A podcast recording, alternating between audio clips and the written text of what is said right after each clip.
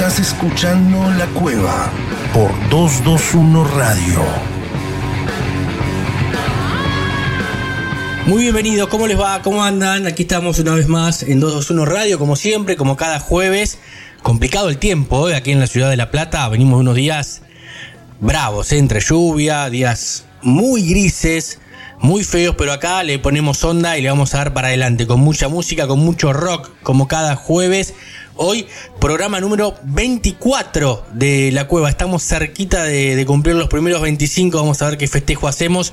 24 hoy en La Cueva, un programa de mucho rock argentino, ¿eh? mucho rock nacional, porque tenemos a Axel Velázquez que nos va a hablar de un discazo histórico. También el doctor Fernando Garay, como siempre analizando esta cultura argentina, Santiago Patiño, y en la entrevista del día de hoy, Adrián Barilari, un referente cantante de Rata Blanca, también de una gran trayectoria como músico solista, va a estar charlando con nosotros aquí en un ratito nomás de su presente, de sus proyectos. Veremos cómo ha pasado esta pandemia y seguramente escuchando algo de música de él. Adrián Barilari en un ratito promesa, ¿eh? como cada jueves la entrevista también aquí en la cueva. Nos metemos rápido ¿eh? en este programa del día de hoy, 9 de septiembre, como siempre decimos, han pasado cosas en el mundo de la música. Separamos y te las cuento, dale. ¿Querés saber qué pasó un día como hoy? En la Cueva Cultural. La Cueva.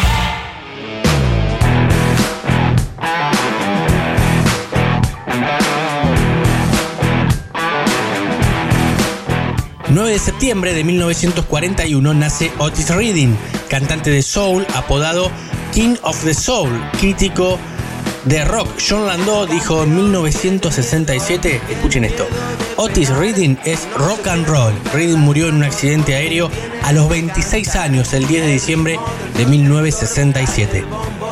Un 9 de septiembre de 1971 se publica en Estados Unidos el disco Imagina de John Lennon, segundo de estudio en su carrera solista, es considerado su trabajo más popular y uno de los mejores discos de todos los tiempos. Un 9 de septiembre de 1978 se publica el sencillo Beast of Burden, Bestia del Burdel de Rolling Stone. La música y algunas partes de la letra son propias de Kai Richards. 9 de septiembre, pero de 1996, se publica la canción Héroe del Día de Metallica. La letra habla de la gente que busca héroes en los medios de comunicación sin darse cuenta de que pueden encontrarse en la vida cotidiana. Y un 9 de septiembre de 1997 se publica el quinto álbum de estudio de Andrés Calamaro, Alta Suciedad, que está sonando ahí de fondo durante estas efemérides. Es el segundo disco más vendido de la historia del rock argentino detrás de Fito Páez, de El amor después del amor. La revista Rolling Stone lo ubicó en el décimo puesto, ¿eh? 10 entre los 100 mejores discos de la historia del rock argentino. Y como siempre, para despedirnos, escuchando buena música relativa a las efemérides y ya meterle con todo ¿eh? a este programa 24 con las secciones, con la entrevista a Adrián Marilari, nos vamos a ir escuchando a John Lennon. Imagina 1971, un 9 de septiembre, un día como hoy, 50 años no son nada, escuchamos a John Lennon, vamos.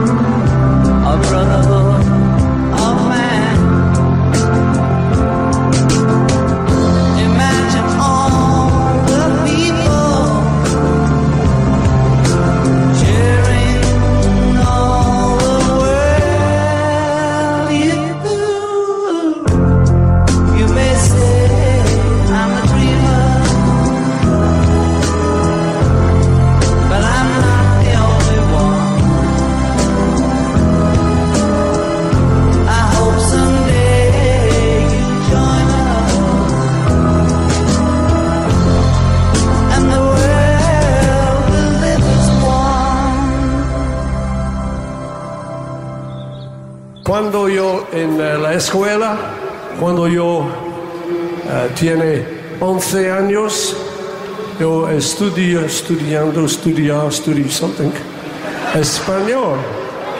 Naturalmente, amigo, sí. La cueva, la cueva. No somos iguales al resto. Y te vas a dar cuenta. And this is what I learned. Tres conejos en un árbol tocando el tambor. Que sí, que no, que sí lo he visto yo.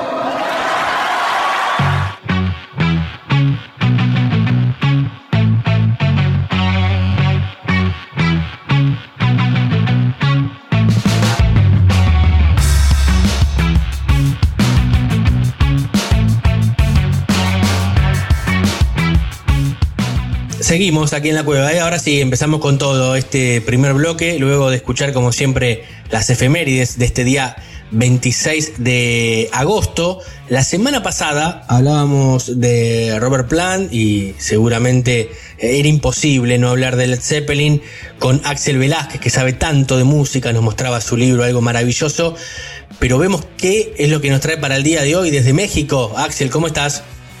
Hola Damián, muy bien, aquí estamos eh, pues una vez más, otro jueves aquí hablar, hablando de música. Hoy vamos a hablar de, de un icono de tu país. Ah, bien. Y un disco icónico también. Vamos a matar dos pájaros de un tiro. Que eh, en agosto, precisamente, este agosto, eh, pues fueron dos aniversarios. Uno, el cumpleaños de Gustavo Cerati. Claro, la semana pasada, la, el 11, el 11. El 11, el 11, el 11. Y este, los 31 años del Canción Animal. Claro que sí, claro que sí, a eh, principios de agosto. 7 de agosto, exactamente, 7 de agosto, bueno. 31, justo, mira, justo 31 años de Canción Animal que Gustavo Cerati los hizo a los 31 años porque hubiera cumplido 62. Mira nomás. Mira cómo jugamos con el número. Para los que les gusta apostar, que le jueguen al 31 y al 62.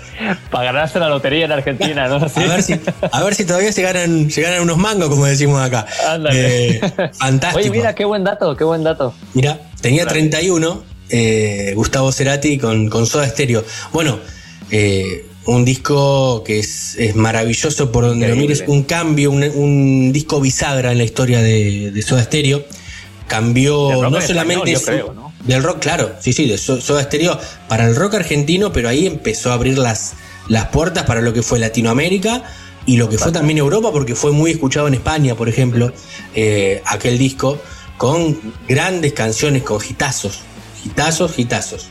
Es un grandes éxitos. Este disco no parece, no parece un disco, bueno, es un disco de estudio totalmente, pero parece por la calidad y, y, lo clásico de sus canciones que se han convertido con el paso del tiempo pues un disco de greatest hits, ¿no? Básicamente. totalmente. Em, en el último, en el concierto de, el último concierto del 97, creo que la única que no se echaron fue 1990 y entre caníbales, creo. Pero de ahí en fuera, todo se lucharon. O sea, esto no pasaba con, con muchas bandas eh, que, que, agarraban un disco referente.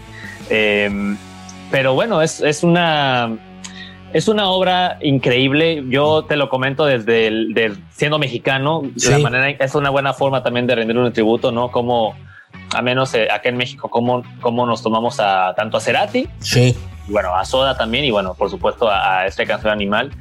Bueno, de Cerati, bueno, hablamos de, de yo creo que, eh, bueno, eh, de las figuras de, rock argentino como Spinetta, García y todos estos increíbles músicos, yo creo que está ahí el top 3, top 4 de los grandes íconos de, muchos lo ponen en el nivel, primer lugar, primer lugar, ¿no? De los grandes eh, guitarristas, cantantes o figuras de rock Yo creo, creo, que fue, sí, hablando desde acá, desde el lado argentino, eh, dentro de lo vocal no hubo uno, uno como Cerati. Me parece que fue el mejor vocalista, la, mejor voz del rock argentino, lejos. Y, es buenísimo, sí. Y dentro, de, los, dentro de los mejores guitarristas también. Total. No, es un adelantado a su época. veía, eh, no me acuerdo en qué documental fue, que veía este, una. Eh, bueno, era como un, testimonios de guitarristas de la época, mm, eh, ingleses, estaban en un estudio de grabación y mencionan la eh, que realmente Cerati estaba adelantado a su época. O sea, con Canción Animal se demuestra que estaba adelantadísimo a su época por el sonido de la guitarra. Claro. No solamente en América, o sea, en Latinoamérica, sino en, el mundo como tal, o sea, como el sonido de la guitarra de Cerati en Canción Animal. Claro. Era realmente enorme, o sea, por, por los efectos, por, por la, el sonido que él fue armando, porque hay que entender que el sonido no se arma, o sea, eh, creo que la guitarra es uno de esos instrumentos, o quizás sea el instrumento que más se le dedica tiempo para buscar un sonido propio. Sí. En cuanto a ecualización y tus pedales, aquí le decimos carritos, ¿no? Claro, Este, sí, sí. O, o todos los efectos, porque eh, los presets que tienes para hacer un sonido propio es, es infinito. Entonces yo creo que Cerati se puso las pilas a, a encontrar un sonido muy particular, eh, porque como tú dijiste, aquí es cuando se abre ya el, panorama, el abanico de, de sonoridades, eh, de recursos.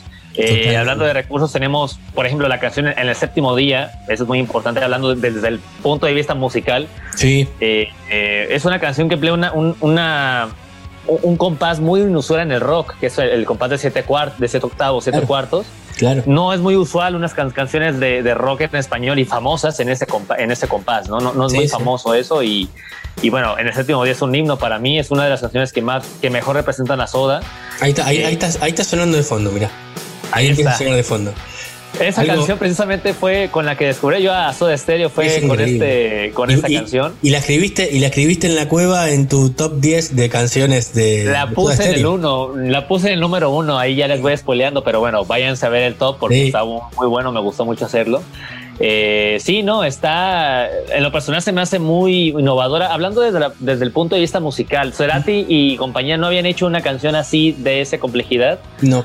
Nunca antes, ¿no? O sea, me refiero en- como, como, como banda. Sí, claro. Eh, creo que después tampoco hicieron algo así, o sea, fue como en ese momento que, la, que les que Sí. tocó hacerla, ¿no? Sí, totalmente. Es una canción además que sonaba muy bien en vivo, siempre en vivo. Eh, una, una banda, eh, un trío, ¿no? Porque más allá que había otros, otros músicos detrás, pero era la, la potencia de ellos tres en el escenario.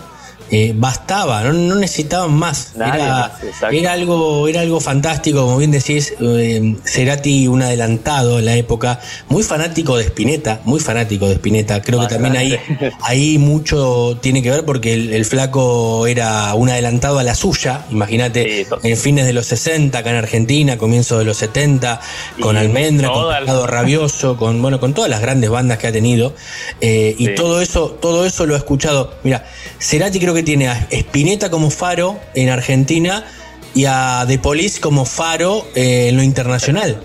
Entonces Total. ahí, ahí tenés esa, esa mezcla de sonidos, ese jugar continuamente, esa búsqueda todo el tiempo, que la, la tuvo y creo que la había alcanzado en el último disco como solista antes de lo que le sucedió.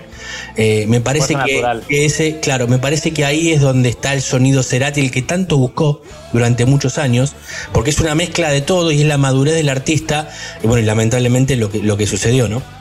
Sí, sí, es, es muy triste pensar eh, hasta dónde hubiéramos podido ver Mm. el talento de Cerati, porque no estaba, o sea, estaba joven Cerati, eh, o sea, no, no Sí, estaba, claro. No, Tenía eh, 50, le quedaba. 51, 51 años tenía. Imagínate, o sea, fácil 30 años haciendo música, si le das, Sí, no importa, claro. o sea, fácil, ¿no? Eh, y bueno, pasó lo que pasó como mencionas, pero, pero sí, el, lo- lo- me gustó esto de los faros que comentas, porque bueno, si hablamos un poco de las influencias de Cerati, ya dijiste Spinetta, ya dijiste este, de Police, pero bueno, tenemos todo la New Wave de Inglaterra que fue Claro. Y de También. hecho para Argentina, bueno, para, no solo para Argentina, para México también, la, la, la estética gótica de The Cure, la- Claro. las guitarras de, de, bueno, de, de Police, este, Sí. lo que todo el New Wave, In Excess, parte de Bowie incluso, o sea, eh, hay, hay mucha madness, hay mucho que agarrar. Tuvieron mucho que resaltar los, los argentinos de Inglaterra para hacer Sí. su propio rock Claro. y vaya que lo hicieron bastante bien porque bueno, Cerati yo creo que fue el abanderado de esa corriente rockera de los de los 80s, 90s, Sí. bueno, con su carrera solista también, pero pero ahí está la influencia inglesa muy importante en Cerati también. Sí, sí, total, totalmente, totalmente. Bueno, en el rock, tanto en el rock argentino como en el rock mexicano, como bien decís, la, la influencia inglesa a partir de los Beatles, la mayoría de los artistas te lo, men- te lo mencionan, ¿no? Después Sí, han llegado, siempre. han llegado los otros, eh, los Who, Rolling Stone, Led Zeppelin que hablábamos la semana pasada, eh, Deep Purple, muchísimos, pero mucho más la influencia inglesa que la del rock americano, que la del solista americano, como Elvis Presley eh, y tantos otros, Chuck Berry, bueno, muchísimos que llegaban también acá, porque era, era, lo, era lo que llegaba acá en, ese momento en cuando, cuando el rock en español, en habla hispana, empezaba eh, o empezaban a animarse a escribir letras, porque si no, eh, la mayoría arrancó con covers de esas bandas que contamos, ¿no? Sí. entonces, hablamos de Cerati, que es, él empieza a hacer música de en serio, de verdad, sin juego, a principios de los 80, cuando recién ahí conoce a Zeta Bocio y a, Charlie Alberti, que tocaban en bares acá, en lugares muy chicos. Claro, el cuñado, exactamente, el famoso cuñado, porque era parte de la familia. Eh, y, claro, en esa época venía eso desde, desde afuera, lo que bien decís, en la época de The Cure, de finales de los 70, de The Police, de toda el New Wave, obviamente con, con David Bowie, que ya estaba totalmente consagrado y ya hacía lo que quería, porque seguía transformando su música como quería Bowie, y todo eso llegaba acá, el uso de las tecnologías, agarran la época de la década de los 80 es, muy importante en la música porque empiezan a, cambiar la forma de, grabar, la forma de escuchar, la forma de transportar la música, el Walkman. Hay muchísimas cosas que tienen que ver con la sociedad, pero que al artista eh, los influenció muchísimo y también los ayudó en, apretar, en, el famoso la botonera. Bueno, muchas cosas que Cerati lo hacía. Eh, y obviamente en los 90, pensando, Canción Animal es un disco que sale en el año 90 que tiene un sonido más noventoso que ochentoso, eh, por terminar. Diferente. cambia totalmente todo. Y si me apuras, hasta podríamos estirarlo hasta principios del 2000, el sonido. Porque, de hecho, parece que no llegó, ¿no? Que enterrar un poquito el, sonido del pasado, que está muy bien, digo, hablas de una madurez, de una, de una mutación de tu sonido, tipo Beatle, tipo queriendo permutar tu maduración, la curva artística subió, ¿no? Sí, totalmente. Totalmente, eso, sí se puede anticipar hasta, el, pues hasta los 2000, es, pocas bandas yo creo que contundentemente sonarán a al canción animal y no tanto por el hecho de que ahorita no puedan no puedan sonar con ese efecto con esa potencia sino tal vez pensar en el contexto. A qué me refiero en el 90 tú evalúas qué había mm, alrededor del año 90 y, seguramente bueno, destaca muchísimo. O sea, la forma en que destaca a Canción Animal, siento que esa forma de destacar ahorita muchas pocas bandas lo tienen. O sea, ¿cómo destacas ahorita? con tus presets de guitarra, con tu sonido como banda, ¿cómo, cómo puedes destacar? ¿Qué necesitas aportar ahora? O sea, a esa innovación me refiero, o sea, a, la revolución de su tiempo. Siento que Canción Animal y Cerati como tal fue lo que lo, que, lo, que realmente innovó ahí, ¿no? Pocas bandas ahorita pueden hacer una revolución sonora, a eso me refiero, como la que Cerati hizo ahí. Y ahí, y ahí empieza a jugar además eh, con el tema de la voz, ¿no? El cambio, no solamente la parte del sonido de, los instrumentos, sino la madurez de la voz. Ya no, no tiene la voz tan aguda como en el comienzo. Eh, ¿no? Claro, exacto. Es otro, es otro Cerati, es como que un Cerati más serio, como diciendo, bueno, tenemos todo esto a, disposición, utilicémoslo, hagamos esto que hicimos. Vos decís, es un disco que, como bien decís, vos le sacás canción animal, le pones grandes éxitos y ya está. Es lo mismo. Porque es, un disco que todas las canciones son buenas. Todas las canciones son buenas. Creo que no hay, no hay una canción. No hay malo, no hay nada malo. No hay, una canción que me encanta ahí, eh, es la de, bueno, todas me gustan, pero este, por ejemplo, destaco mucho la construcción de la línea melódica de la guitarra en el, en el riff de Un Millón de Años Luz. Sí, claro. es un solo de guitarra el riff.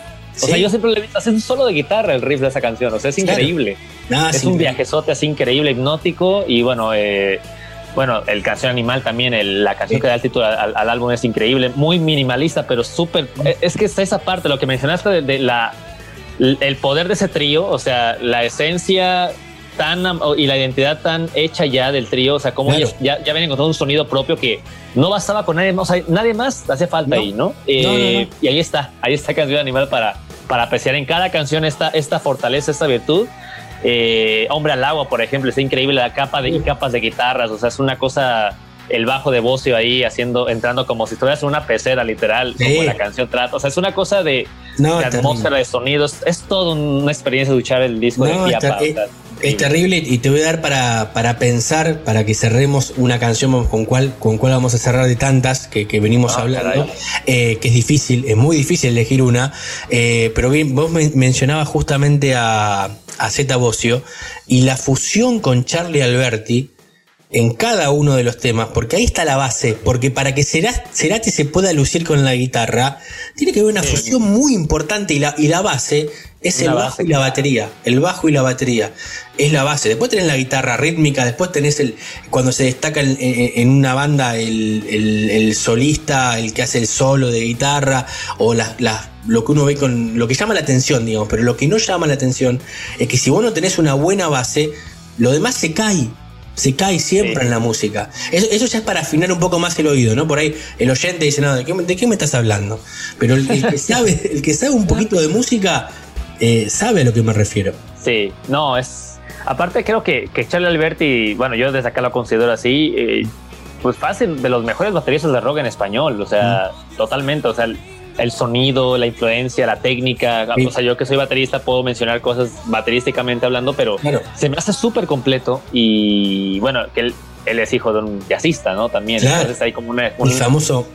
Realmente eran bastante, bastante, bastantes buenos músicos. Mm, y, bueno, pues si hablamos de Cerati, bueno, podemos hablar los, una serie de Gustavo Cerati aquí está increíble porque repasa su, su, su, carrera solista desde Disco Amarillo, Colores Santos, todas estas, eh, Amor Amarillo, perdón, Colores Santos, Bocanada, bueno, todas estas, eh, su, su, carrera solista es impresionante y, y bueno, pues ahí está eh, para quien busque un buen rock en español, eh, ahí está Gustavo Cerati y bueno, por supuesto Soda Stereo y bueno, 31 años de, del Canción Animal. 31 años de este, de este gran disco de, Gustavo Cerati que hubiera cumplido 62, El, el 11 de agosto. Eh, la verdad que es, es, algo maravilloso. Nos vamos a ir escuchando, ¿te parece? Una de, de las canciones de ese disco, pero ya que me mencionabas, vos lo decís, yo soy baterista, tengo la influencia también de Charlie Alberti. Contanos un poco cómo viene tu proyecto, el proyecto de High Rock, para que la gente siempre es bueno refrescarlo cada tanto.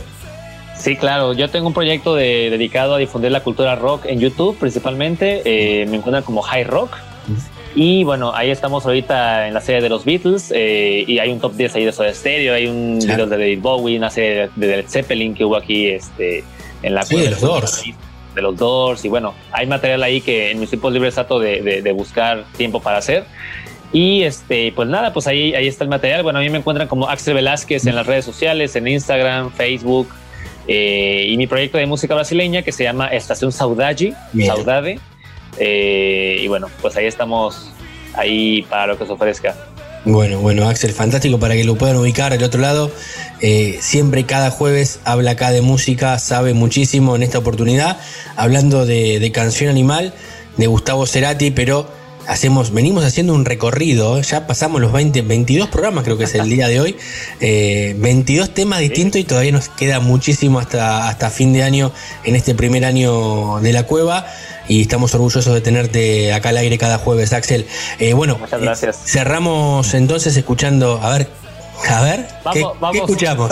Estaba, pensando, pero vámonos con el séptimo día. Tengo un, me encanta esa canción y que significa mucho para mí, así que en el séptimo día ahí. Estamos con este Vamos con esta, la, mejor canción entonces de para vos del álbum Canción Animal. Sí, yo creo que sí. Escuchamos a Soda Stereo, Axel, gracias y hasta el próximo jueves. Sale, nos vemos.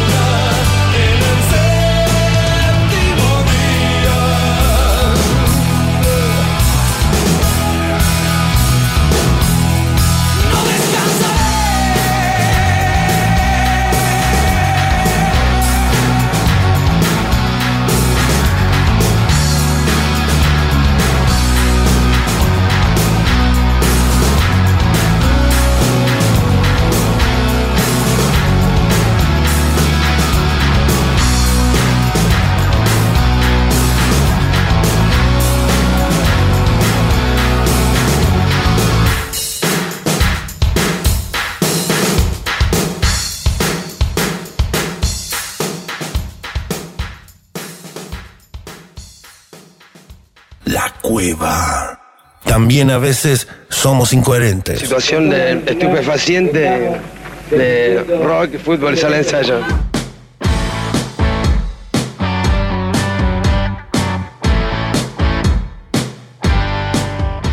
Continuamos aquí en 221 Radio, como siempre. ¿eh? Venimos de hablar del gran disco de Canción Animal con Axel Velázquez de rock argentino, rock nacional. ¿eh? Este programa del día de hoy tenemos mucho de eso, por eso venimos ahora como cada jueves con el doctor Fernando Garay. Por suerte, por suerte digo, hoy no tenemos columna homenaje. Vamos a hablar seguramente de un disco. Fer, ¿cómo estás? ¿Qué tal, Puma? ¿Cómo estás? Perfecto y contento que nos podemos centrar en escuchar un disco y en desarrollarlo y en analizarlo sin tener que hacer ningún homenaje. Por favor, crucemos los dedos, toquemos madera, que no se nos vaya ninguno más de nuestros amigos rockeros. No, ya por este año fue, fue suficiente. ¿eh? Venimos con muchos homenajes. Así que vamos a hablar de un disco. Y venimos de, de Canción Animal, uno de los discos más importantes de la historia de, nuestro rock argentino, hablando justamente de Axel Velázquez, de un mexicano hablando de rock argentino, pero valía porque Soda Estéreo es más latinoamericano también, ¿eh? Pero por estos lares, ¿qué es lo que tenemos para hoy? Bueno, y te voy a llevar algunos años antes, a, a, los inicios de nuestro rock, sí. para, más precisamente a 1972, el disco debut de Pescado Rabioso, Mirá. Atormentándonos, gran disco, discazo que inaugura toda esa época como de rock blues pesado, Bien. blues rock. Habíamos visto a Papos Blues Sí, claro. en, en algún programa anterior. Y bueno, el Flaco Espineta con Desatormentándonos y su nuevo proyecto, Pescado Rabioso. Claro. Eh, venía, eh, venía de hacer, venía de hacer almendra, ahí nomás, y se mete con, con pescado. Terrible. Sí. Otra, otra de las bandas eternas del flaco.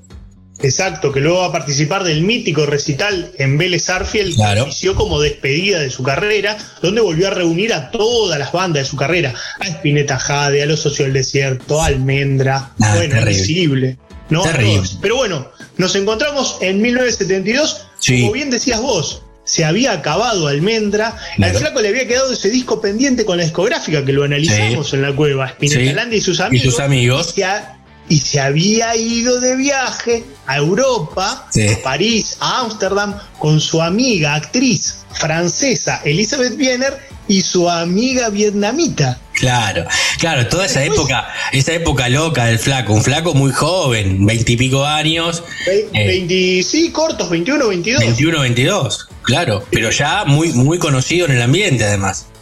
Vos, vos sabés que, que soy muy estudioso de, de la historia del rock local e internacional. Sí. Y la amiga vietnamita me apareció en otra historia. Me- no, en serio, me jodés. Sí. Pero con, Pero ap- pero, apare- aparece en el famoso disco de Iggy Pop, de Idiot, el idiota, sí. que también contó con la colaboración de David Bowie, y hay un famoso tema que se llama China Girl. mirá, y, no me digas que habla sobre ella. Nah, increíble. Ellos se juntaron a grabarlo en un castillo en Sí. Francia. Claro. Cuenta la leyenda que la amiga vietnamita Terrible. estaba viviendo en el castillo. Así que la amiga puede. vietnamita dice que ella era la China Girl, de la puede cual hablan Iggy Pop y David Bowie. Tremenda, tremenda grupo y meterse ahí también con el flaco, con Iggy. No. Encima la- las historias, las historias, vamos a hacer un paréntesis a, a Pescado Rabioso, pero las historias que cuentan de Bowie y de Iggy Pop en esa época son tremendas, junto con, con Debbie Harry también y, otros ahí dando vuelta. Y la amiga vietnamita se, Ah, se- se copaba en todas, se enganchaba en todas, parece. Terrible. Lo único bueno para ellos en ese momento es que no existía el celular, ¿no? Las redes sociales, porque imagínate hoy, ¿no? Lo que sería. Claro, nos enteramos así por esos libros así medio ocultos que cuentan estas historias que nos gustan tanto. Qué. Bueno, el, fla- el flaco entonces se va eh, nuevamente con esta chica vietnamita y con la francesa. La francesa lo tenemos allá, recorre París, un poquito de Ámsterdam, este, vive así como una especie de comunidad, la amiga francesa bancaba, el flaco retorna y funda y crea junto a Black Amaya, Sí. batería, Claro. y al Bocón Frasino Sí. en el bajo, un, un músico ya, ya desaparecido, que bueno, él era guitarrista, pero le ofrecen y dice, pero no te querés copar y armamos un trío y, y Sí. tocas, y tocas bajo y bueno, el Bocón agarra y agarra viaje y, y fundan el trío Pescado Rabioso con el cual el flaco da inicio a eh, un cambio Mm. tremendo en lo que había sido su carrera. ¿Por Claro. qué? A ver. ¿Por qué? porque se electrifica muchísimo más. más. Va a tocar la guitarra eléctrica, la Fender Stratocaster. Él en Almendra era el guitarrista rítmico. Claro. El guitarrista principal era Miro Molinari. Sí. Él era el rítmico. Acá va a ser el rol central de guitarrista con la Fender Stratocaster. Black Amaya y Bocón Francino venían en algo que se va a dar mucho en esta época, tocando con Papo, en un grupo que se llamó Engranaje, que no llegó a ser un engranaje de grabar, vamos a decir. Sí. Jugando con las palabras. Y esto se va a dar mucho en esa época. Papo, y el Flaco Espineta van a compartir muchos. Todo el tiempo, claro. La Camaya, Héctor Pomo Lorenzo en batería. Machi Rufino en el bajo, el Bocón Frasino, como estamos diciendo, estaban muy juntos, muy próximos. Claro. Hay otra anécdota, otra anécdota de la historia del rock and roll local, que es que antes de irse al viaje a Europa, el flaco totalmente emocionado, con su ternura y con su vuelo y con su sensibilidad, le dice a Papo, toma, tomá mi guitarra acústica, con las cuales yo compuse muchos de los temas de Almendra, de mi segundo disco de Almendra, te la quiero dejar. El flaco, eh, con esas elucubraciones que hacía, para que te conectes con el lado sensible. tenés el lado duro del rock, pero conectate con el lado sensible. Bueno, la, la anécdota termina con que Papo a las dos semanas la vendió a la viola. Terrible el carbo. Terrible. Terrible el carbo. Era duro el carbo. Eh, bueno, pero bueno, en, esta etapa eléctrica, y ahí vamos metiéndonos de lleno en, este disco y, en esta gran banda, escuchando de fondo una de las canciones eh, clásicas, ¿no? De, este discazo, de, una banda que duró, que además duró poquito. Duró muy poco, duró muy poco. Sale eh, este disco que estamos comentando, Desatormentándonos. Luego sale el disco doble, conocido como Pescado 2. Y luego va a salir un tercero para cumplir con la discográfica, como nombre Pescado Rabioso, pero que en realidad es Artod y que es el segundo disco solista del Flaco Espineta. Bueno, el primer, eh, tenía muy pocos temas, tenía cinco temas, el, el, long play, el vinilo original, luego en la reedición en CD se agregaron tres bonus tracks que eran discos simples de la época que salieron en ese momento. Me gusta ese tajo, tema que tuvo problemas con la censura en determinado momento para las reediciones cuentan que a una, a una amiga novia del flaco le decían el tajo y de ahí proviene eh, la, la, letra de la canción.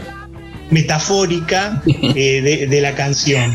Y luego los otros, em, bueno, Despiértate Nena y Post Crucifixión también formaron parte de un simple, pero acá viene una pequeña característica que podemos decir del disco. A ver. Eh, todos los cuatro, son cinco temas, los cuatro primeros va a estar el trío que estamos diciendo, Black sí. llegó con Frasino. Claro. Y en el quinto tema, Serpiante viaja por la sal, se suma eh, Carlos Cutaya que tocaba el órgano Hammond. Ah, el teclado, claro. Un sonido muy característico al eh, grupo, ya transformándose en cuarteto para ese último tema. Y luego para lo que va a ser la historia del segundo disco, en el cual el Bocón Frasino se va a ir, que no quería seguir tocando el bajo, él quería tocar la viola, y va a entrar en su reemplazo David Lebón. Un joven Lebón. A tocar el bajo, joven David Lebón, que también había estado tocando con Papo, con Papo Blues, y a tocar el bajo y a cantar también, porque David cantaba también. Claro. Claro. Y ese va a ser ya la segunda etapa. La segunda. bueno, se suma Kutaya, era un power trío, porque eh, estábamos acostumbrados a, estos tríos que venían de, del rock de afuera, ¿no? También de las grandes bandas de Inglaterra. Eh, aquí lo había hecho muy bien el flaco. Y Carlos Kutaya también complementando con el teclado a, lo que era el bajo, ¿no? En ese momento. Y Kutaya, un gran tecladista que después tuvo una gran carrera también en el rock argentino, colaborando con casi todos con el, con el órgano Hammond, que tiene un sonido tan giratorio, y unos parlantes que se llaman Leslie, que claro. giran, el sonido gira. No, te envuelve, el famoso que te, el Dolby Surround era, el famoso, que después vino. Y, y, siguiendo un poco lo que comentabas, era la época y de los, de los grupos ingleses que eran el boom, sí. boom, explotó todo, de dos grupos que tienen muchísimo que ver con este sonido que tiene Pescado Rabioso en su debut, que son Led Zeppelin Total. y Deep Purple. Exacto. Deep Purple, sobre todo, justamente lo que venimos nombrando, el sonido de, de los teclados sumado a una base poderosísima de blues rock, ¿no? Claro, no, terrible. Terrible, lo, que era característico, dos grandes bandas de Inglaterra. Y bueno, entonces el blues de Chris, eh, para arrancar, ¿por qué era el blues de Chris? Porque Cristina Bustamante eh, arranca, ¿cómo arranca diciendo? Cansado de pelear con Chris, arranca diciendo, porque se estaba separando, Bustamante, que había sido la muchacha Ojos de papel. papel de la época de Almendra y la cual el flaco ya se estaba separando y estaba rompiendo para iniciar una nueva etapa con Patricia Salazar a la postre. Mamá de, todos los de todos los hijitos. Claro, madre de los hijos y la, la musa inspiradora de Artaud. Exacto. Exacto. siempre el flaco, siempre el flaco por ese lado, ¿eh? Con el lado de la mujer, de bueno, generalmente los, los compositores meten mucho, pero bueno, el flaco es muy característico en eso, en las letras, en las canciones. Totalmente, totalmente. Bueno, lo que, lo que podemos, otro detalle que podemos decir era lo que era el dibujo de portada. Es tremendo. El dibujo, de la portada, el arte de tapa, hecho por Gustavo Espineta. El hermano. También, hermano del flaco. Sí. Y por Jorge Wisnowieski, otro amigo artista mm. que también participó. Una obra multicolor, con formas, cosas abstractas. ¿no? Es, una. Es un cuadro, si, uno lo ve para, el oyente que, lo pueda googlear y meterse, puede ser un cuadro que, esté en exposición en cualquier museo. En cualquier galería de arte, tranquilamente esa tapa de, este álbum puede estar. Es una, explosión de colores eh, psicodélico, la verdad que, buenísimo. Y en la edición en vinilo te viene esta imagen que está pero espectacular. Claro, claro, gigante, bien, bien grande, exacto. Lástima, lástima el precio, lástima el precio de los vinilos. Lo hablábamos la semana pasada, lo hablamos con, con Bayano justamente, y nos decía que está buenísimo que vuelva el vinilo. El tema son los precios. Están prohibitivos. Yo, yo me hice toda mi, colección en CD y ahora vamos a leer una frase que puso el flaco En, el, vinilo. Para, que, para que veamos el vuelo del flaco. Del flaco. Voy a, poner, mira, escúchate esta. Mira lo que ponía el flaco. El pueblo es la estrella mágica todos la vemos parecerse al río. Los gusanos de los emperadores trepidan en apocalíptico festín. Ellos no tienen tiempo de recurrir a las armas. La estrella las fundió todas en un piano infinito. La cabellera de los torturadores sangra en mi carro. Nosotros desatormentándonos para siempre. Postdata. Yo te amo, Beatles. Pescado rabioso. Es increíble. te podés poner tres horas y media a analizarlo. A ver qué, es lo que quiso decir. No, bueno, ahí está la poesía, todo lo que fue, lo que fue mamando, ¿no? Mucha lectura del flaco. Eh, había que hay, que entender la obra del flaco Espineta, eh, ojo. Incluso muchos fans todavía no saben lo que significan las letras de las canciones, ¿no? da para, da para, da para charlar largo y tendido, para colgarse, para escucharlo, para disfrutarlo y bueno, para, para, para valorarle toda mm. la inmensa producción. Y como yo siempre digo, con grupos que cambiaban la onda muchísimo. Todo el tiempo, todo el tiempo. Él, iba iba madurando como artista, iba cambiando, iba agregando cosas, siempre con el arte, siempre con los dibujos, con la poesía, todo el tiempo, todo el tiempo el flaco Espineta a lo largo de su carrera y siempre siempre fomentando la creación de estas bandas, porque él tranquilamente después de Almendra pudo haber dicho, listo, hice Almendra, fueron pocos años también, ¿eh? son bandas muy cortas las que ha tenido el flaco, pero podía haberse lanzado como solista, como hizo Charlie García, y tranquilamente estar ahí con músicos sesionistas, y no lo hizo, él siempre formaba bandas. Totalmente, y como y muy cambiantes, mm. muy estilos muy diferentes, cada uno es muy creativo y realmente los invitamos a, los amigos este, oyentes de la cueva a que se metan y a que disfruten y que van a encontrar eh, en alguna de las bandas se van a copar seguro. seguro porque los estilos son muy diferentes cada una de Sí, totalmente, totalmente. Y siempre en cada banda tuvo sus éxitos que, después terminan sonando en la radio y está bueno descubrir los que no sonaron. Eh, porque hay, hay grandes canciones que no han llegado porque no han sido comerciales, pero son obras de arte terribles en la música, en la historia del rock argentino. y que, no, y que no fueron hits eh, radiales. Claro. Son tanta la cantidad de discos que tenés temas que están buenísimos. Sí, no, no, este, es, tremendo. Uno, uno lo pudo apreciar a veces, o los conocía a, través de los conciertos del Flaco Espineta, eh, que uno los puede ver tranquilamente en YouTube, ¿no?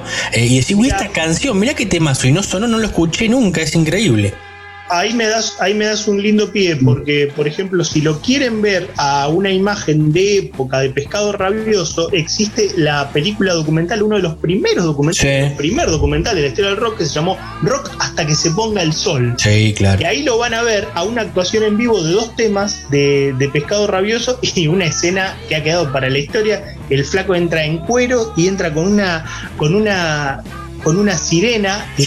Eh, una, no, esta, la foto es terrible. Una sirena de policial clavada en la espalda y como que lucha para sacársela. Y, claro, una, una época de, una época de mucha persecución policial para, para la música. Eh, un, lindo, un lindo palo ante una situación de, de un show con mucha gente que se estaba filmando. Una linda una linda metáfora. Así que bueno, y ese y el sonido característico de pescado va a ser ese, ¿no? La, guitarra Fender distorsionada del flaco que se asume como guitarrista líder eh, el vuelo, el vuelo poético del flaco para las letras, claro. Eh, la, la, batería al mango de, Black Amaya, que cuenta la leyenda. Los, bateristas tienen algo que generalmente, que a veces les pasa, que es que mm, los que tocan fuerte rompen los palillos. Cuenta la, leyenda que Black Amaya rompía el pedal del bombo. No, rompía el platillo, rompía el pedal con el que pega el bombo.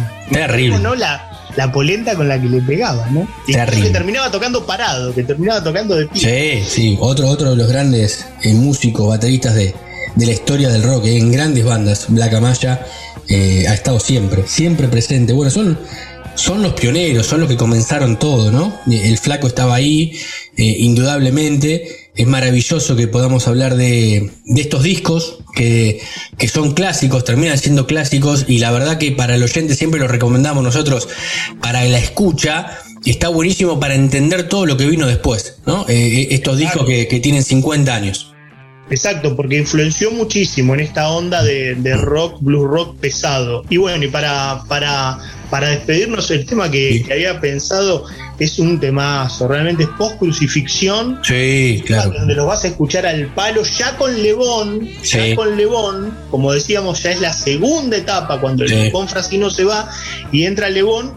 Un tema que, eh, mirá qué dato te voy a dar. A ver. Es, ha sido uno de los temas eh, mira, que ha hecho en vivo que no sean autoría de él, el Indio Solari. Me acuerdo dos temas, el Indio Solari en vivo que no son de él. El Salmón de Calamaro. Sí, claro.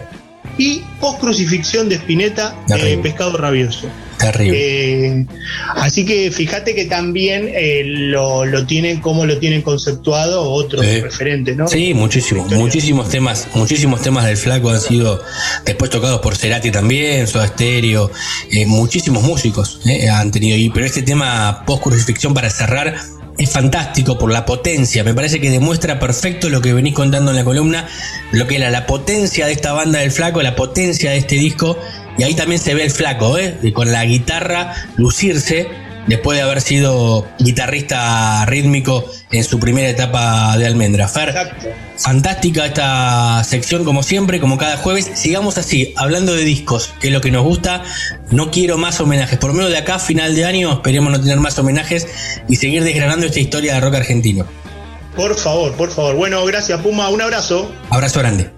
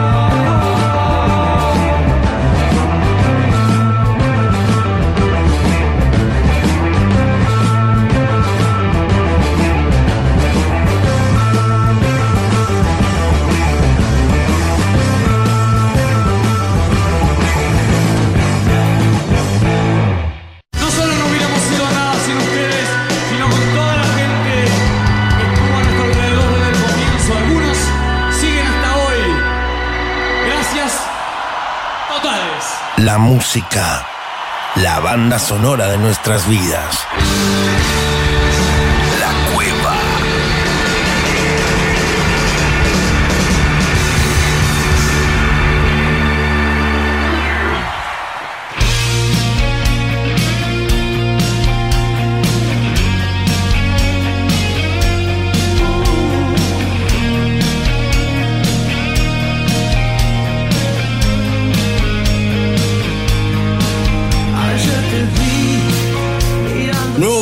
Aquí en la cueva, en 221 Radio, como siempre. Eh, llega el bloque de las entrevistas cada semana.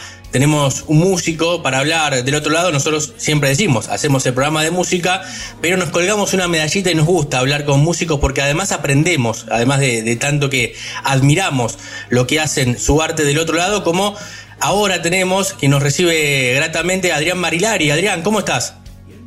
¿Qué tal? ¿Cómo estás? Bien, bien, todo bien. Bueno, un gustazo. Hace rato queríamos charlar contigo en este ciclo que hemos, que hemos comenzado primero en la revista La Cueva y ahora también en, La Cueva Radio.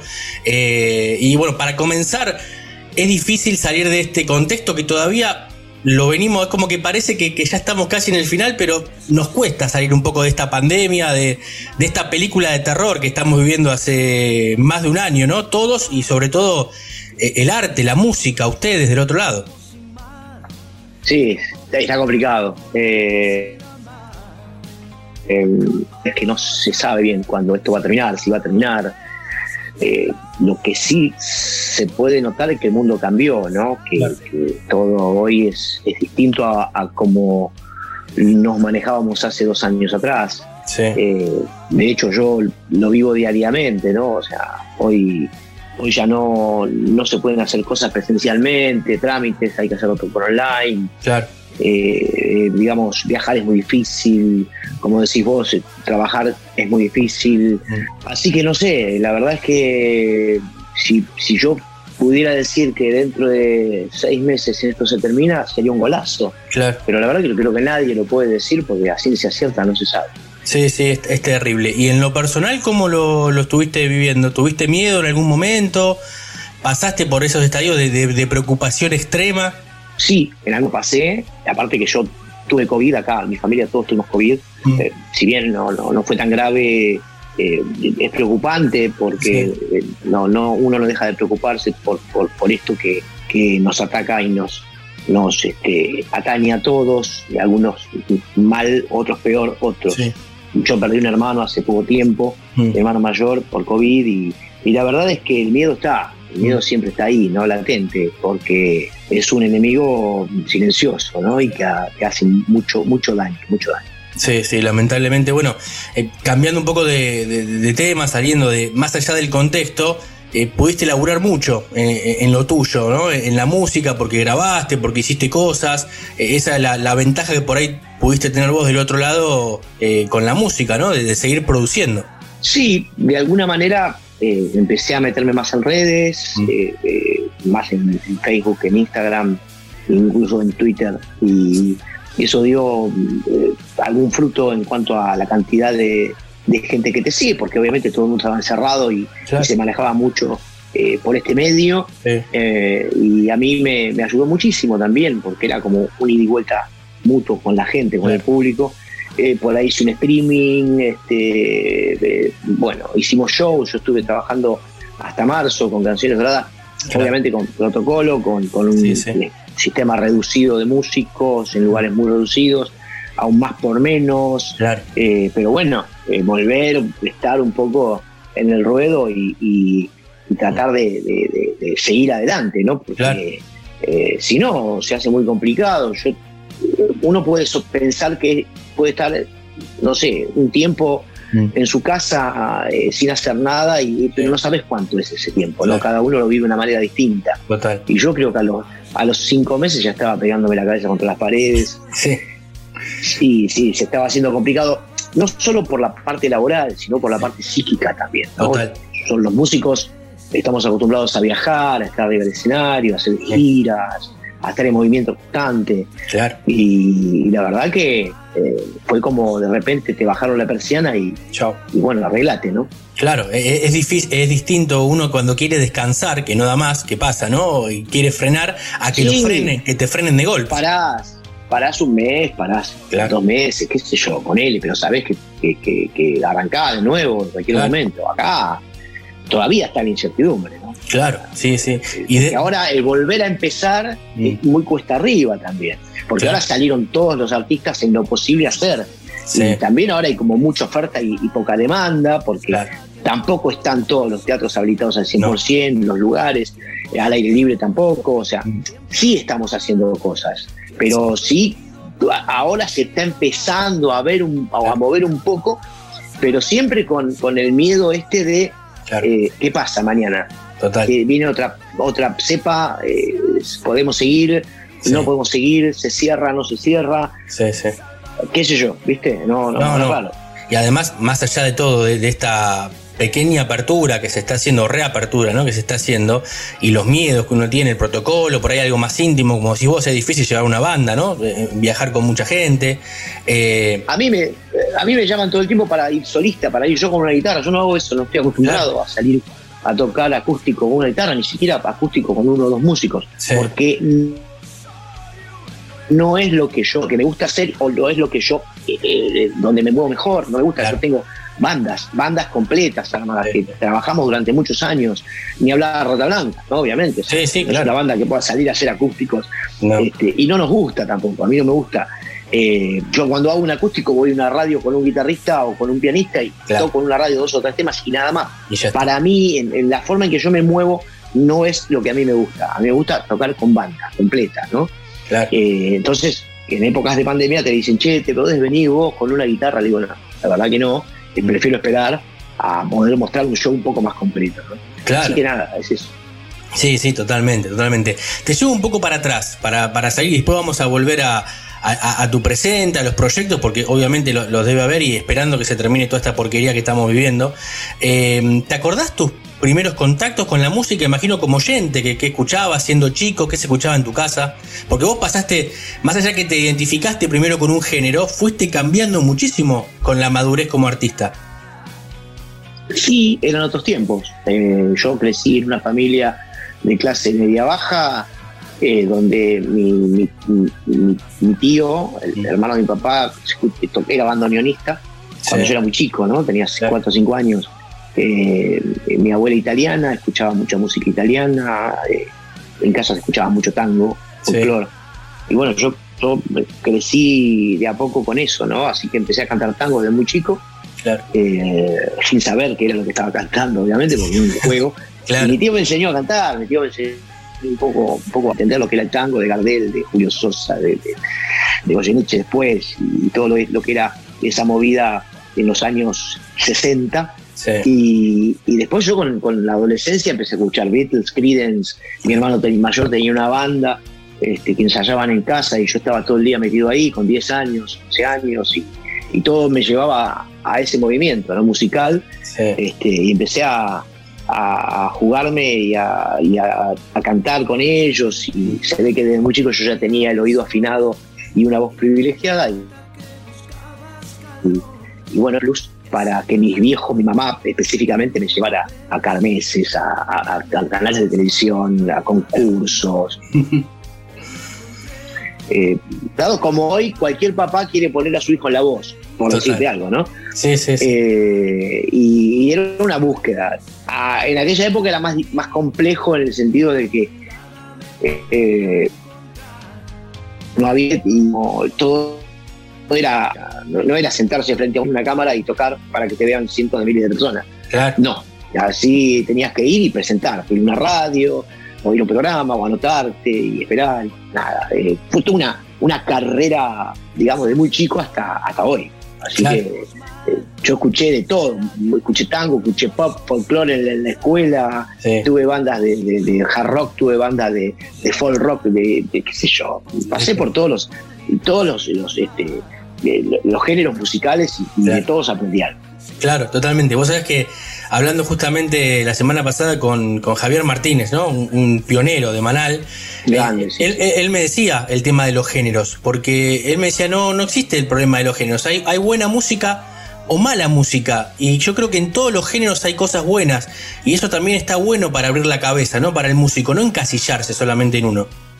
Sí, son temas que siempre tocábamos, ¿no? Con mis hijos, que son, son chicos que, están más en, lo, de ahora. Yo me quedé mucho en el tiempo con, la música de los 80, los 90, que es lo que a mí me gusta, ¿no? Claro. Pero los, géneros o subgéneros de música pop o de música popular o, de cualquier otro tipo de música van eh, eh, evolucionando, van cambiando de acuerdo a las épocas. Total. Hoy este, podemos hablar de, lo que es este, la movida del trap, el rap y, todo esto, que, que no se puede negar que existen y que mueven millones y millones de personas en el mundo. Pero no es algo que a mí me guste. Yo no digo que sea malo. Yo ahí no coincido con el negro que diga música buena y música mala. Yo creo que la música está.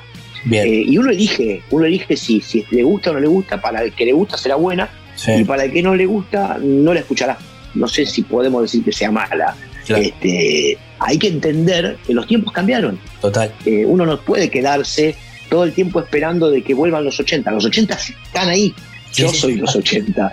Este, pero pero no, no, no podemos pretender que aparezcan bandas como Poison, como Deep Purple, porque no, no aparecen. Creo que los pibes están en otra historia. ¿no? Si bien hay bandas de rock nuevas, eh, los, los, movimientos musicales son diferentes, hay fusiones distintas.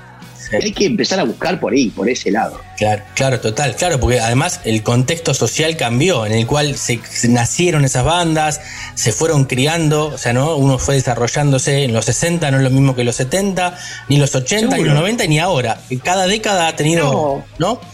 Lo, lo, bueno es que, que lo que persiste en el tiempo, todavía está, digamos. Lo que nos gustaba a nosotros no es que desapareció. Y no creo que vaya a desaparecer. Una banda como Queen, por más que esté disuelta, eh, va a seguir sonando. Siempre. No sé yo cuántos años más. No sé si siempre, pero que siga sonando 30 años. Los Beatles siguen sonando. Los Rolling Stones siguen tocando. Claro. digo, y influenciando. Claro, menos mal. Claro. claro, ¿por qué? Porque esto demuestra que a los pibes de 14, 13, 12 saben quiénes son los Rolling no es que no saben. Sí. Entonces es porque lo escuchan, porque lo ven tocando. Los Iron Maiden, mi Purple me está diciendo que ahora va a sacar un disco, yo no sé si es real. Pero digo, lo bueno es que persistieron a través del tiempo y hasta al, día actual hay chicos que pueden elegir si quieren escuchar eso también y ver si les gusta o no les gusta. Sí, totalmente, es cierto. Bueno, y hablando de eso, de la, frescura de las canciones, ¿cómo te sentís vos con como un referente o no de la música argentina, de un género de la música argentina? con el paso de los años. Sí, un referente soy, obviamente. No, no voy a negar que no lo sea porque me lo hace saber la gente. Mm. Eh, somos, estamos vigentes, seguimos tocando. Eh, el público, no sé, yo tengo público en, toda Latinoamérica, en Europa, Estados Unidos, y no es poco decir, este, y uno trata siempre de estar haciendo cosas, ¿no? Para, para que no, no te pasen por arriba, porque hoy, hoy, con los tiempos que corren, si, si, si decís que pandemia, me, encierro, no aparezco más, cuando volvés ya no sé si se acuerdan, ¿viste? Pero por eso yo creo que hay que estar eh, activo y, mostrarse todo el tiempo y decir acá estoy, mira, estoy haciendo esto, estoy componiendo esto, estoy haciendo streaming, no nos gusta el streaming, ok, no nos gusta el streaming, pero es lo que se hizo. Claro. Como de acuerdo a los artistas se podían mostrarlo y, este, y a través de las redes, hay que adaptarse, hay que adaptarse. Yo no le puedo decir a los chicos jóvenes que graben un vinilo, porque por ahí te dicen, no, un vinilo no, ¿para qué? Pero nosotros lo hacíamos. Eh, y hasta el día de hoy, eh, si a mí me dicen, che, hay un vinilo para hacer, ¿por qué no? Eh, es una forma también, es un, es un elemento más que se suma a la carrera de un, artista. Sí, totalmente. Estamos hablando aquí en 221 Radio en la cueva con Adrián Barilari y nos estamos dando un gustazo. Recién hablabas del vinilo, además volvió el vinilo, ¿no? Volvieron los, los sencillos como en la década del 60 que recién hablábamos, ¿no? Como que, que todo se va transformando o reconvirtiendo también en la música. Sí, ahí, ahí escuchaba, escuchaba por ahí que los ABBA, que volvieron, sí, los volvieron virtualmente. Sí. Eh, no sé si eran ellos o las Space Girls Mira cómo estoy, ¿eh? estoy al día. O las Spice Girls que, que, festejan, no sé si 25 festejan, volvían y eh, iban a editar un cassette. Eso es lo que yo escuché, no sé si era real. Pero digo, a ver, eh, si lo hacen por algo es. No es que lo hacen por que vamos a hacer, son diferentes, ya pasó eso, ya se hizo, este, quizás no haya algo nuevo que es diferente, entonces este, decimos, bueno, volvemos para atrás, es como que yo hoy te diga, che, mira, voy a hacer un, material nuevo mm. y lo voy a presentar en VHS. Me van a matar, obviamente. No hay más máquinas de VHS. Pero digo, hasta puede pasar eso. Hoy no se sabe. ¿eh?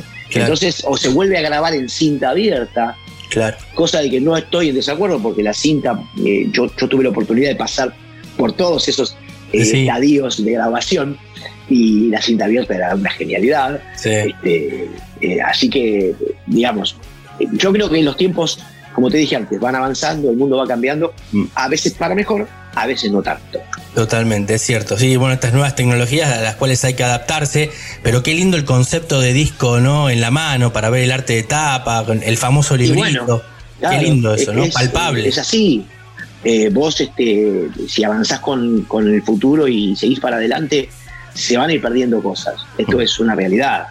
Se van a ir perdiendo cosas y, vamos a ir ganando en otras, ¿no? Eh, pero bueno, es, parte del, mundo que viene, del mundo que, no para, ¿no? Que, los jóvenes este, proponen esto, ¿no? Ir, más rápido este, y probando cosas nuevas. Y algunas funcionan muy bien, otras no tanto. Es cierto. Bueno, hablando de, probar cosas nuevas, hace un tiempo te metiste con el tema de los vinos. ¿Cómo fue que... Hace ya unos años. ¿Cómo llega eso a, tu vida? ¿Por qué? ¿Siempre te gustó y, en un momento dijiste, bueno, lo hago? lo que te decía antes del movimiento, ¿no? Uno, eh, uno está todo el tiempo queriendo mostrar y haciendo cosas y con la música, la música te abre muchas puertas. Entonces, en la realidad, y, no solo en, tu país, te abre puertas en el mundo. Y tuve la suerte de conocer gente en Mendoza, gente muy fanática. Mm. Eh, a veces uno no se da cuenta hasta dónde llega. Yo, yo a veces tampoco me doy cuenta y peco de no saber hasta dónde llega la música nuestra y te sorprende todo el tiempo. Total. Eh, bueno, y un, amigo, hoy amigo eh, enólogo mendocino, en aquel momento me dijo, vos tendrías que hacer un vino como están haciendo muchos artistas. Pero la verdad que no es lo de uno. Eh, me gusta el vino, siempre me gustó el vino. Y creo que es la bebida por excelencia en nuestro país. Este, y cuando me lo propusieron pensé que era una broma. Eh, y bueno, la broma empezó a seguir la charla por teléfono, por mail, y yo vi que venía en serio. Dije, bueno, vamos a ver qué es esto. Y empecé a meterme y empecé a viajar a Mendoza, y a viajar a Mendoza, a viajar a Mendoza, cuando me quise acordar, tenía unos pedos bárbaros y estaba aprendiendo a tomar vino. Total. Eh, porque la verdad es, yo, yo puedo poner una marca de vinos, no lo hago yo el vino, ¿no? Hay una empresa que lo hace. Lo que hice fue elegir lo que a mí me gusta de alguna manera, este, ponerle, eh, perdón, ponerle, eh, hola, hola, ponerle el nombre y, y, bueno, este, adelante con eso. Y adelante con eso. Vas a matar, me estoy quedando sin batería. No, no, ya, este, ya, estamos, ya estamos terminando, así no, no lo hacemos tan larga. Digo, eh, unos vinos con mucho metal, como pusiste ¿no? en las redes, comparándolo con los de Juan Sí, porque, porque son la tapa de mis discos, los claro. solistas, ¿no? Entonces eh, yo voy por ese lado y dentro de un poquito va a salir la cerveza, si Dios quiere. Vamos a ir por ese lado. Mira, no sé si vamos a seguir siendo músicos, pero borracho seguro. seguro, seguro. No, bueno, mucha relación entre, entre e, ese tipo de bebida o, ese mundo y el mundo del rock, de la, porque además se pueden disfrutar las cosas al mismo tiempo. Muchas, buena música, tomar un vino. Muchos artistas, muchas bandas internacionales, mm. incluso Megadeth, el, guitarrista de Megadeth, el cantante de Megadeth, ha, venido a Mendoza y tiene un vino fabricado en Mendoza. Así que eh, no, no, no estamos desafinando con esto por ahora. para nada, para nada. Bueno, para ir terminando y, no sacarte más tiempo, te quiero consultar eh, sueños que cumpliste con la música y qué te queda pendiente cumplir. Bueno, sueño con la música, tocar en estadios llenos, viajar por el mundo, eh, compartir escenario con los que yo admiro en algún momento. Este, yo también soy fan y tuve suerte de compartir escenario con grandes de la música. Y bueno, eh, la satisfacción que te da eso, ¿no? De poder cumplir tu sueño y vivir de la música. Y por cumplir un montón de cosas. Yo creo que esto no tiene un límite, ¿no? Uno, mientras uno pueda seguir cantando y, haciendo música y, viajar, en lo que se pueda hoy, este, sigo cumpliendo sueños. Ya el hecho de pensar en que eh, el mes que viene nos vamos de gira con Rata a Estados Unidos, es un sueño que vuelve a cumplirse porque trabajo y porque eh, nos gusta girar por el mundo. Así que quedan, quedan cosas por delante. Claro, siempre, siempre por delante. Bueno, eh, y en cuanto a proyectos, lo más cercano que tenés es esto, la gira que, se viene ahora y empezar a ver si se abre del todo y, seguir tocando eh, con el público, que es importante. Yo, presenté hace muy poquito un Vanillari por tres que está en las virtuales plataformas, en las plataformas digitales, que es un tango, eh, un, tema de, pop que yo hago con canciones doradas. Sí grabado todo tiempo, y en ese Vanillari por tres también hay canciones de mis discos solistas, pero todo en vivo, grabados es, salimos uno, tres y en vivo. Está todas las redes digitales, eso se puede escuchar, se puede ver. Con Rata nos vamos en octubre a Estados Unidos, eh, hay una serie de shows, eh, estamos grabando bases para unos próximos temas, eh, seguramente, que, irán a salir en su momento, y yo programando siempre, este, pensando en adelante, poder volver a hacer canciones o, o alguna gira nacional. Bueno, bueno, ojalá que sí, que que todo mejore, ¿no? Para, para todos, para el mundo entero, para el mundo del arte, que, tanto lo necesitamos del otro lado, nosotros como oyentes, ustedes como artistas, eh, agradeciéndote este tiempo aquí al aire. Eh, siempre cuando terminamos las, las entrevistas, le pedimos al entrevistado que elija el cierre musical. Con un tema tuyo de lo que quieras, de esto de y por tres, el que quieras vos escuchar, de lo último que hiciste o anterior, con ese tema nos vamos. No, me gustaría mucho que cerráramos con un tema de mi último disco, que es Infierrock, que la canción que, quiero elegir de ese disco, que es del 2019, antes de la pandemia, se llama Aún sigo aquí. Aún sigo aquí. mejor que nunca el título, aún estamos aquí, estaremos. Abrazo grande Adrián y muchísimas gracias, lo mejor para todo lo que viene. A ustedes, un abrazo enorme, chao. Bien.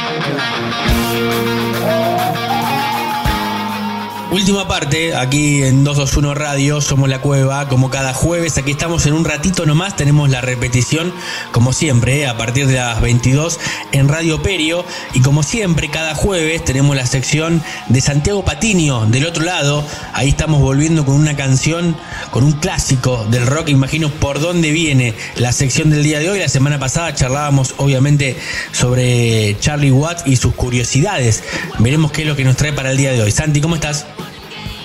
Buenas noches Puma, buenas noches oyentes, es un placer saludarlos por supuesto como cada jueves y con mucha música, historia, lanzamientos, en este caso de actualidad. Lanzamientos y actualidad mientras suena de fondo Bienvenidos a la jungla de Guns N' Roses, me parece que, que viene por ese lado la primera novedad que vamos a tener para, para comentar. Viene, viene por ese lado exactamente la canción que estamos escuchando de 1987 y lo que estamos hablando ahora, lo que vamos a presentar es justamente 2021. Exactamente, porque Guns N' Roses sacó un nuevo single luego de 13 años. 13 años, a ver, eh, lo que fue el último, eh, digamos, álbum que sacó Sí. a nivel, eh, ando con el nombre Guns N' Roses, pero Claro. la formación original, eh, este lanzamiento sale luego de 28 años, en donde estaba, 28 años. bueno, Axel Rose, Slash, eh, Duff McKagan, bueno, la, la Claro. formación y el núcleo duro clásico, como se le llamaba, presentaron este tema que se llama Absurd. A ver, qué sé yo, estamos contentos porque los Guns N' Roses están en actividad. Sí, supuesto, o sea, claro. Ya lo vimos dando giras, vinieron acá y dieron un show junto a, junto a The Who. Eh, tienen una presentación pendiente para lo que es el Lollapalooza, que se Sí. suspendió por una cuestión de, de la pandemia y demás, y que se estaría postergando. Pero también hay una realidad y es que nosotros somos muy críticos, eh, así como hacemos críticas positivas, podemos hacer negativas, Sí, claro. no queremos tirar abajo a la banda, pero la verdad es que no terminamos de entender muy bien esta, esta nueva canción que la sacaron, estamos muy contentos de que después de 28 años hayan sacado una canción, la, la- la formación original, pero a ver, si hay que hacer un resumen, yo creo que la voz de Axel tiene un poco más de efectos que la guitarra de Slash, o sea, es, es raro. Aparte, está bien que, que Axel esté desgastado, que tenga la voz un poco más eh, grave y rasposa y que ya no le salgan tanto los agudos, pero, pero ni, ni parece Axel en la canción. No, es increíble. ¿Te, te parece? Escuchamos un minuto y, y ahí así que el otro lado del oyente se pone en autos, como se suele decir, en tribunales y, y seguimos charlando de esta canción. A ver si gustó. El oyente, el oyente se, se- que saque sus propias conclusiones y después conversamos. Dale, escuchamos, a ver.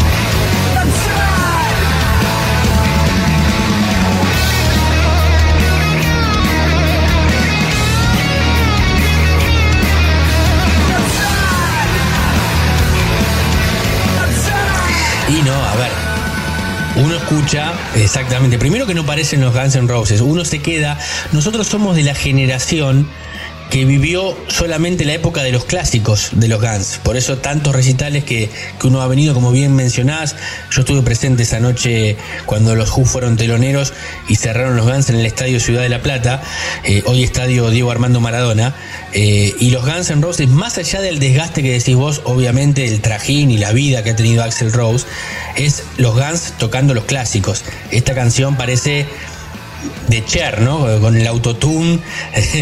la verdad que, que- que muy raro, muy lejano de ese rock clásico que tanto nos gusta.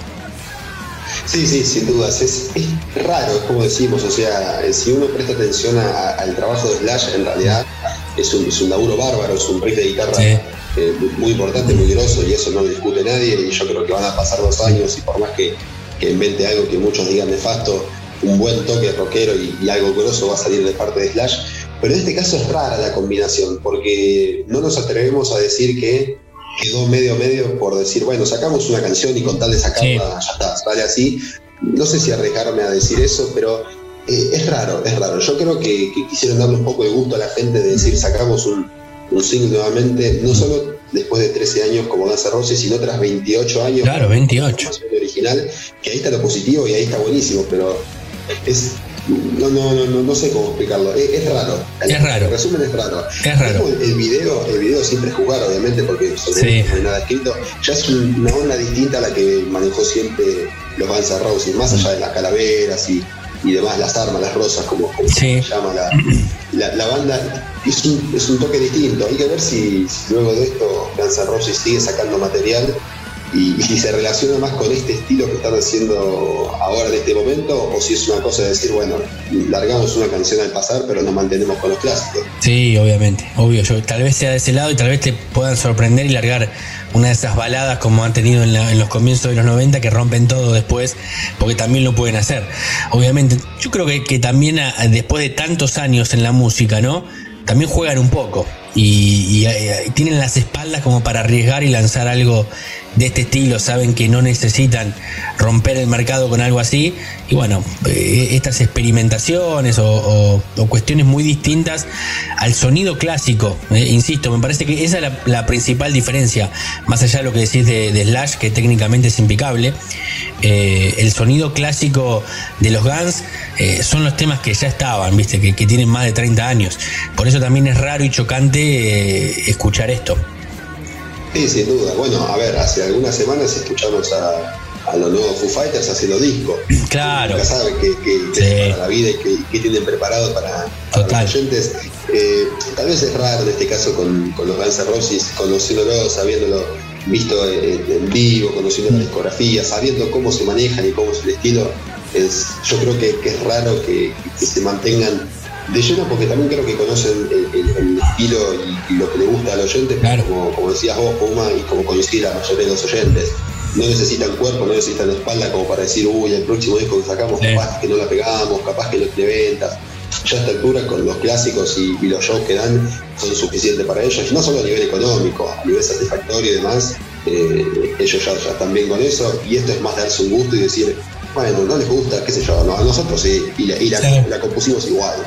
Totalmente, totalmente. Bueno, eh, cerramos este lanzamiento, pero hubo otros en, este último tiempo, en estas últimas semanas, también de otro clásico de la música. Otro clásico, este es un torino. Este muchacho es un torino sin duda. ¿eh? ¿De, quién, ¿De quién estamos hablando? A ver. Estamos hablando del rubio de pelo corto, rubio teñido, obviamente, cara, de chico malo.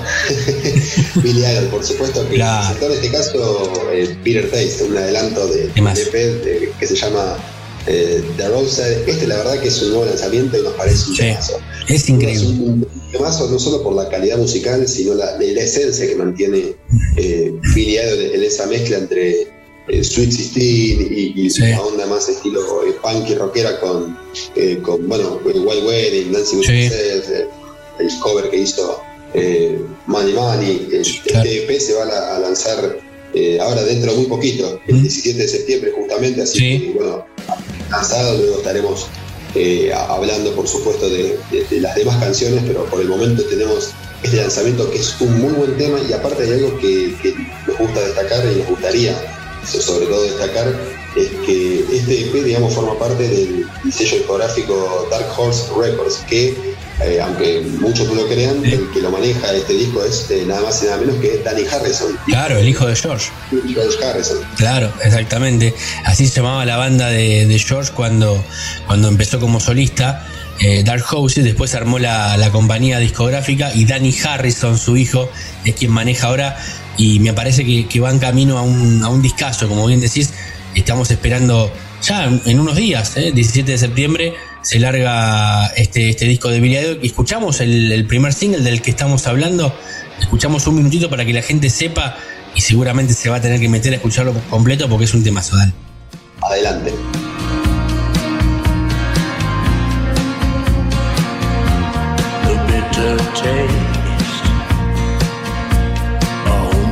at to many holes, the damage done is bittersweet. Black on gold, talk is cheap, or so I'm told. I'm gonna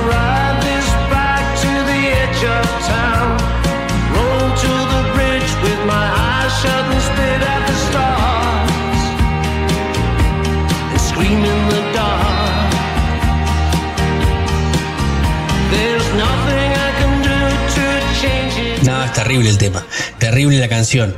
Además, bueno, venimos de comparar el, el lanzamiento de los Guns con, con esto y es, me parece a mí, bueno, también va en gusto, ¿no? El tema de la música, siempre decimos que va en gusto, pero me parece que lo pasa por arriba este, este nuevo tema de, de Billy Idol al de los Guns N' Roses.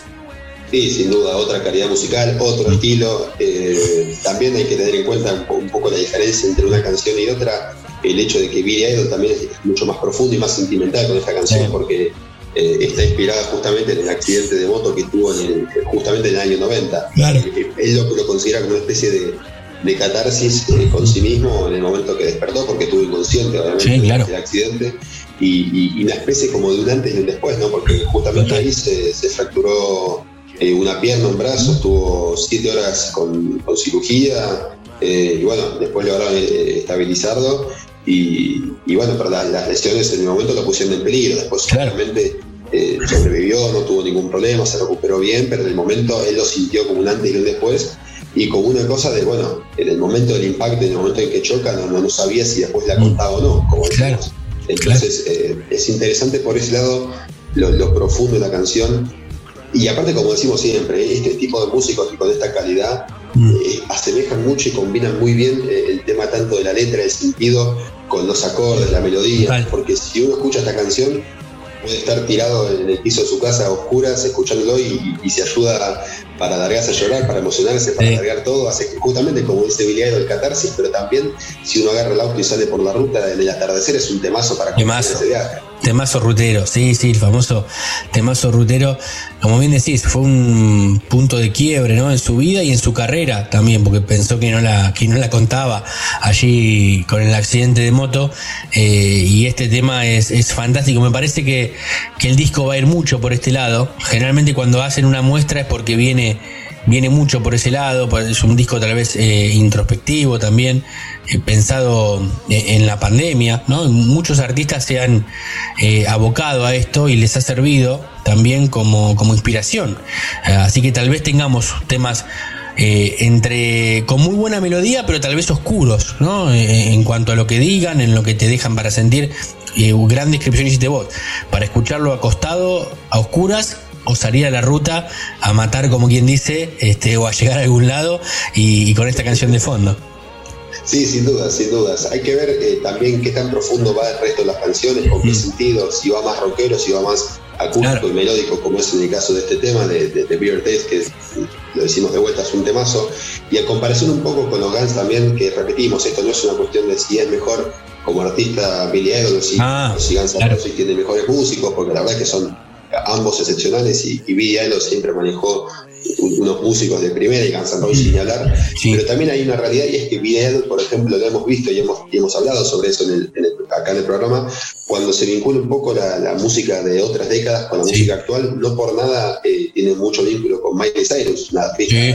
eh, pop ultra conocida y que justamente ahora está incursionando más en el rock. Bueno, el último disco que, que sacó, eh, colaboró con, con Stevie Nicks, también la, Ujú. la- que era cantante de Fleetwood Mac, bueno, Sí, mismo claro. con Billy Idol y, y en la última este, edición de lo que fue el Lola Palusa ya en el, el- perdón, el Super Bowl, casi digo Lola Palusa Sí. en Chicago, me estoy confundiendo la previa del, del Super Bowl de Sí. Chicago, Miley Cyrus llamó a Billy Idol, o sea, no es que Billy Idol No, no. un show y lo llamó a, a Miley Cyrus, sino que Miley Cyrus fue a, re- a reclutar a una leyenda, en este caso Billy Idol, y también de cierta manera el músico se siente eh, activo, obviamente Sí. por, por la llamada de alguien joven, tiene actividad porque tiene un show acá, un show allá, Total. y, y también esta, esta cosa de que los más jóvenes se, se- se conectan en cierto modo Sí. con, con. Yo creo que Sí, también sí. hay un, hay un buen trato, más allá de negocio y por cuestiones económicas, que eso es lo de menos, Claro. creo que hay un buen trato y una buena movida con, con el tema de conectar con un artista más de un, público juvenil, como lo hizo, como hicieron los Rolling Stones, perdón, en su momento tocando el Piece of Burden con el Sheeran en vivo. Claro, ¿no? Eh, porque para mí tiene que ver, son, son las influencias también, ¿no? De, de, estos artistas que hoy en día la están rompiendo, pero que seguramente escuchaban música de los otros, entonces eh, es buenísimo también y muchos cumplen sueños, ¿eh? No, no solamente es, como decís vos, un tema económico o tema artístico, es cumplir un sueño, es saber que hoy tengo la chance y, y voy a tocar y lo llamo y viene y yo de chico lo escuchaba y es increíble lo que termina pasando, ¿no? Porque no, como siempre decimos, la música no tiene tampoco generaciones, rompe esas barreras, no, no hay música eh, de viejo y música de joven, más allá que puede haber modas o distintas épocas, que eso es distinta, pero la música no es vieja,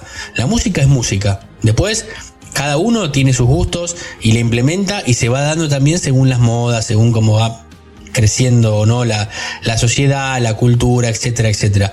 Pero esto es, es, fantástico, lo, lo, que bien describís en el Super Bowl, que además ante los ojos del mundo, porque es un evento que lo, lo ha mirado el mundo entero, eh, ver esta participación fue fantástica. Sí, sin duda, sin duda. Pero bueno, esa conexión siempre es, es vital tanto para, para el, un artista a nivel eh, oyentes y también para, la sensación que tiene y para las ganas que, le dan de, salir al escenario y de decir, eh, bueno, si yo, si a mí me encanta dar un show para mi público, para mi gente que me sigue hace años, ¿cómo no voy a tener ganas ahora de dar un show que me escuchan pibes de 15 años? Claro. Razón todavía. Totalmente, totalmente.